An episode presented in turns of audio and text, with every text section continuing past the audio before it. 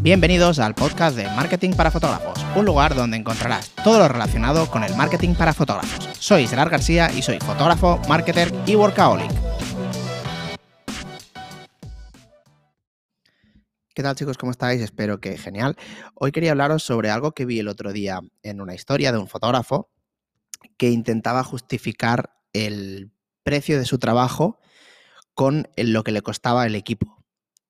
Y creo que no podía estar más equivocado porque déjame decirte una cosa, al cliente no le importa lo que te hayas gastado, al cliente no le importa las horas que hagas, realmente es así, no, no, no pasa nada, no le importa, al igual que a ti no te importa lo que le ha costado al del bar en la cafetera, ni te importa las horas que, pase. O sea, al final te importa si el café es bueno, es caro o, y el servicio es bueno. Lo otro es que te da absolutamente igual, no es problema tuyo. Entonces, el otro día vi eso, un fotógrafo que subía en las historias de un caso de una novia que, pues, que le decía que era muy caro y él, pues, había puesto en historias que, que es que, claro, no se valoraba lo que valía un equipo, lo que, bueno, pues el, ordenador, la cámara, que todo eso, pues había que amortizarlo. Evidentemente que hay que amortizarlo, pero no puedes basar tu, tu estrategia, o sea, tú no, no puedes bajar tu estrategia de precio justificándola por lo que te hayas gastado, porque como te comento, déjame decirte que no le importa a nadie lo que te hayas gastado en, una cámara. Entonces, yo ya sabéis que si habéis escuchado otros podcasts, soy muy pesado con el tema del valor diferencial y escoger algo que a ti te diferencie y que no puedan contratar a, los demás.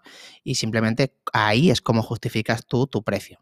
O bien lo puedes justificar por la calidad de tu trabajo, pero yo intento siempre justificarlo, aparte de por la calidad, que para mí es mm, ganar calidad es muy difícil, en cambio, ganar em, valor diferencial es muy fácil. Simplemente buscas algo que no haga nadie y lo haces tú.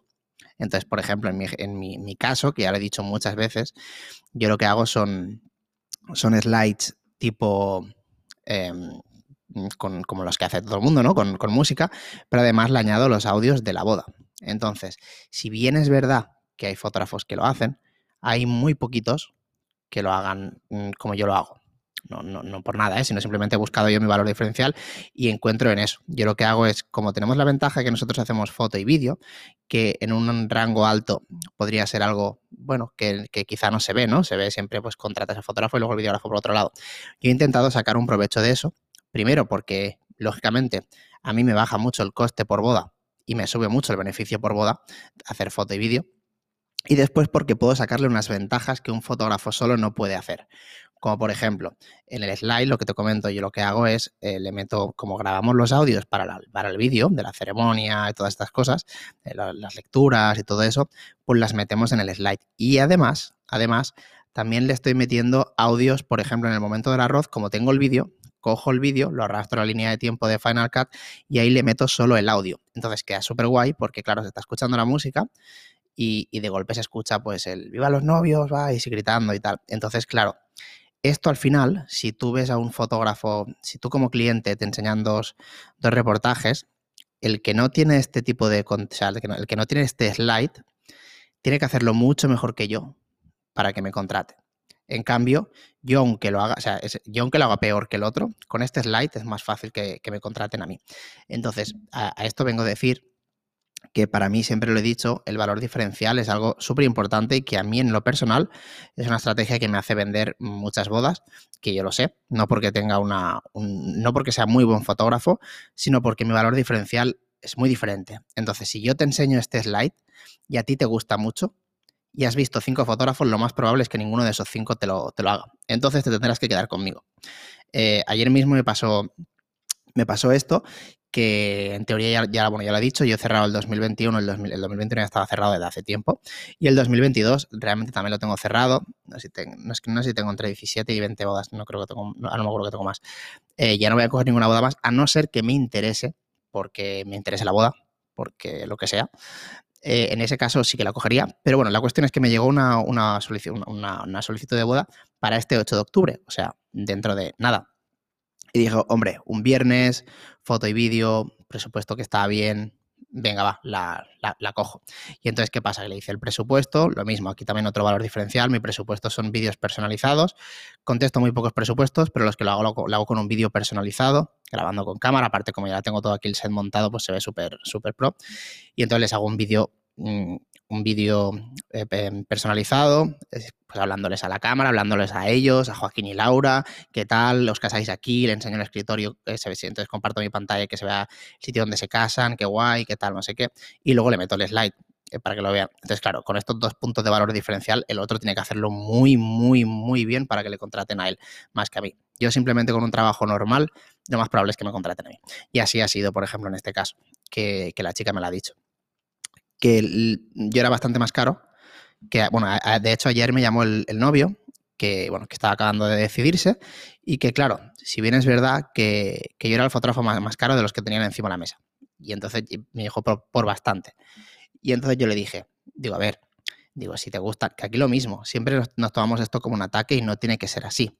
Yo lo que le comenté, además también lo, pienso de verdad, es, a ver, si yo soy el fotógrafo más caro de estos cinco, por ejemplo, no, no me dijo el número, y te gusto igual que los otros, no, te calientes, o sea, coge el otro.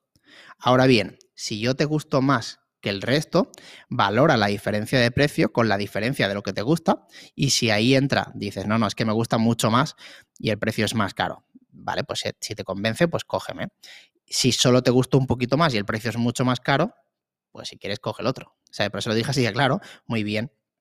Eh, que esto también es una, bueno, una de las cosas que se suele hacer en marketing también, que es como las negaciones, ¿vale? Entonces, en vez, de, en vez de ir detrás, es al revés ¿vale? Es crear, eh, bueno, pues crear un poquito de, exclusividad, como diciendo, no hay problema. Digo, si te gustan más, coge al otro y, ya está. Esto lo he hecho muchas veces y siempre me ha funcionado bien. Entonces, eh, ¿por qué al final me, contrataron ayer? Porque me lo escribió por el slide. No, no, había nadie de ellos que hacía el slide. Entonces, todo esto vengo a decir a lo, a lo que te estaba comentando desde un principio, que es no bases tu, tu estrategia de precio, o sea, no justifiques tu precio nunca jamás con lo que te cuesta el equipo, con las horas que inviertes, porque a nadie le importa eso. Realmente no, al cliente le da igual. Si, si tú como, si yo como fotógrafo tardo media hora en hacer la foto y el slide de tu boda, al fotógrafo le da, y al cliente le da igual.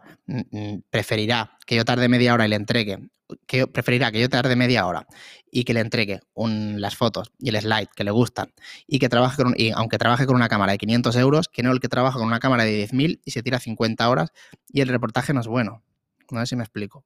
Entonces, para mí es, todo muy claro. No justifiques tu, estrategia de precios en, en, algo que no, que no tiene sentido y que no le importa para nada al cliente. Aparte que es eso, cada uno tarda lo que tarda, cada uno invierte lo que invierte. Conozco fotógrafos extremadamente buenos con equipos no malos, pero no muy buenos. Y conozco fotógrafos muy malos con equipos súper caros. Entonces al final esto no, es algo que, que, que haga justificar el precio. Pues nada, hasta aquí el podcast de hoy. Espero que te haya gustado y a ver si te he hecho reflexionar sobre ello porque lo he visto muchísimas, muchísimas veces. Y como siempre, nos vemos en el siguiente.